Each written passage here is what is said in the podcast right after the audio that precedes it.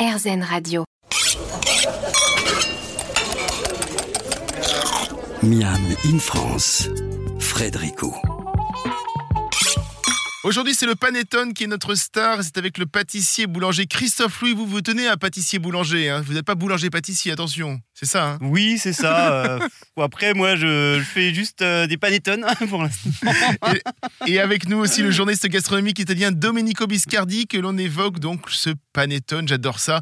On connaît justement les Italiens très protecteurs avec leur gastronomie, Euh, même à l'intérieur du pays. On peut voir que euh, en France, quand quelqu'un va faire une photo sur les réseaux sociaux de spaghettis à la carbonara, si par malheur il met de la crème, il y a tout, toute la lique, il tombe dessus. Quoi. Donc voilà.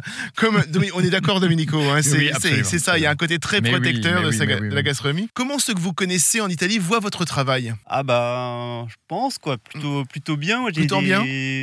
des belles relations avec des collègues comme euh, qui est Bruno Androletti, là, euh, qui est champion du, du monde de Panettone, euh, avec qui on a beaucoup d'échanges. En fin de compte, ce qui, ce qui est chouette, c'est qu'on a, il y a vraiment une fusion. euh, quand on demande quelque chose, euh, des renseignements ou quoi que ce soit, c'est, il y a un véritable échange quoi, qui, qui est vraiment présent. On s'appelle dans quel cas?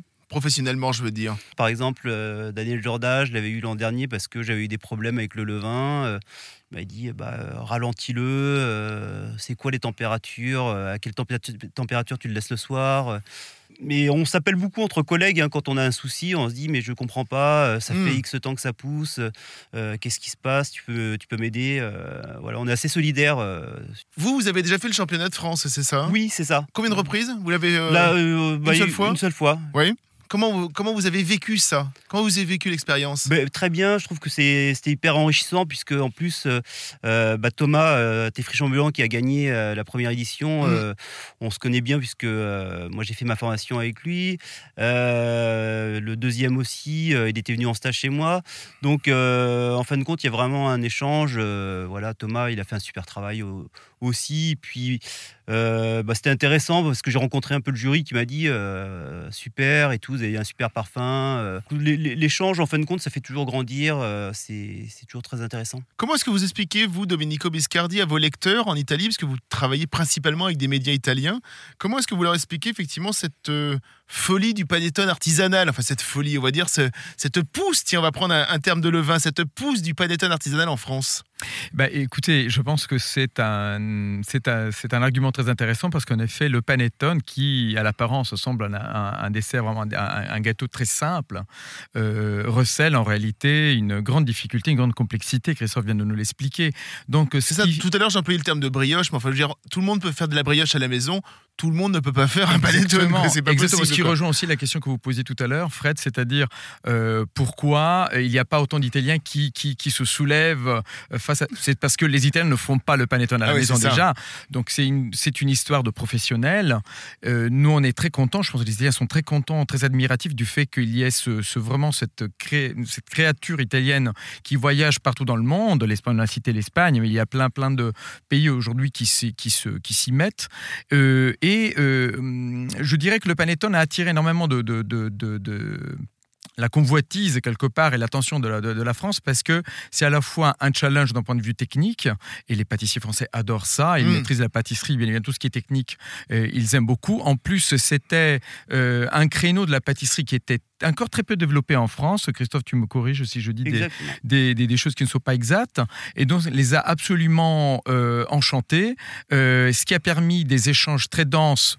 On a cité Morandine, mais on peut citer d'autres, Andrea Torter aussi, d'autres, d'autres pâtissiers italiens qui aujourd'hui donnent des masterclass, des enseignements, euh, soit avec des pâtissiers français qui vont en Italie, soit des Italiens qui viennent donner des, des cours, des cours en France. On, on le comprend un peu à votre accent que cela fait très longtemps que vous habitez en France, parce que vous n'avez quasiment pas d'accent italien. Vous l'avez parfois, on a quelques sonorités, mais enfin, comment est-ce que vous, vous, vous l'avez vu arriver cette passion française pour le panettone?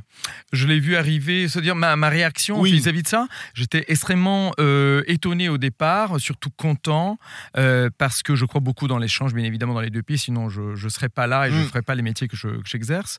Euh, et surtout, j'ai, j'ai, euh, je crois que le regard des uns comme le regard des autres apporte effectivement une évolution aussi du, du produit. Et Christophe, c'est vrai qu'il part d'une, euh, d'un enseignement italien, mais finalement, il apporte aussi sa sensibilité française, sa sensibilité personnelle, et tous ses collègues français font la même chose. Les Espagnols font la même chose d'ailleurs aussi, avec un autre regard. Donc Mm. c'est enrichissant, ça permet à ce produit qui, certes, a des origines italiennes, et qui reste quand même un produit phare de notre pâtisserie, mais de devenir aussi autre chose et de euh, aller au-delà de ses propres limites. J'imagine que l'on vous a donné envie de vous acheter un beau panettone pour ce Noël. Dans quelques minutes, on se retrouve pour la dernière partie de l'émission.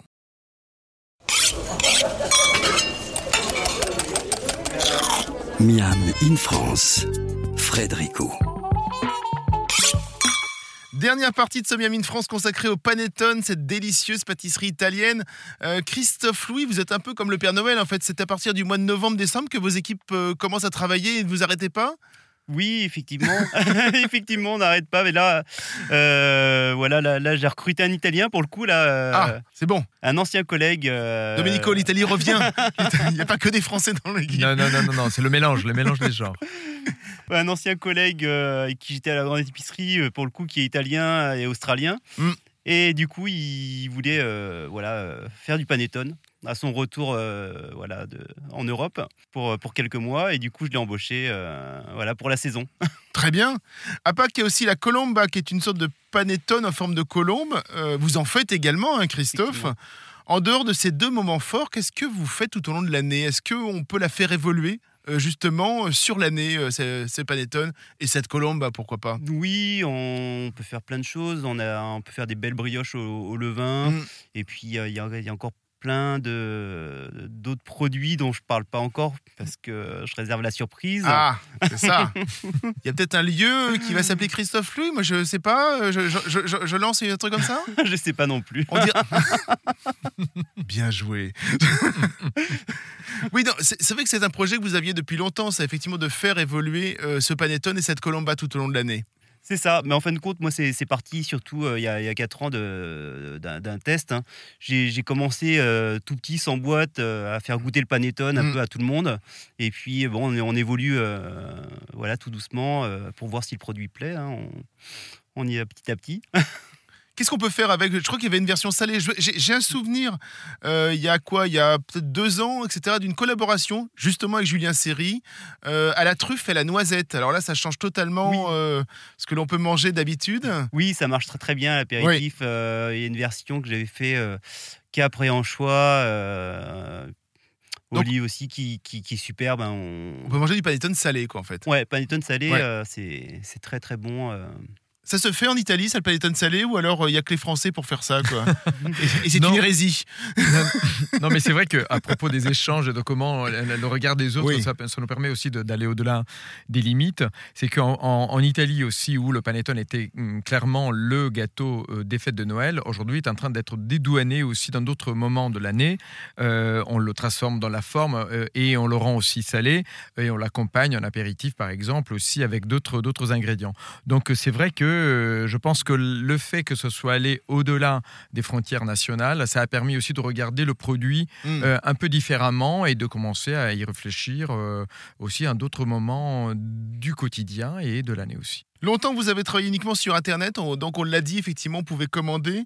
Pourquoi ce choix? Oui, et ben en fin de compte, c'était surtout une phase de test pour moi. De, Oui. euh, voilà, de savoir si le produit allait plaire, parce que je me suis, voilà, je, je savais pas du tout si c'était conquis ou pas de, de, euh, voilà, de faire un produit quand même qui, qui est coûteux et que et de renverser un peu le, le panettone euh, industriel. Se dire bon bah que, Renversez-le, euh, renversez-le, vous avez raison. Donc euh, voilà, je, je me suis pas imposé vraiment à me dire bon bah ça y est, j'arrive euh, et on va faire du panettone Mm. artisanal maintenant et, et je savais pas du tout si ça, ça allait plaire ou pas.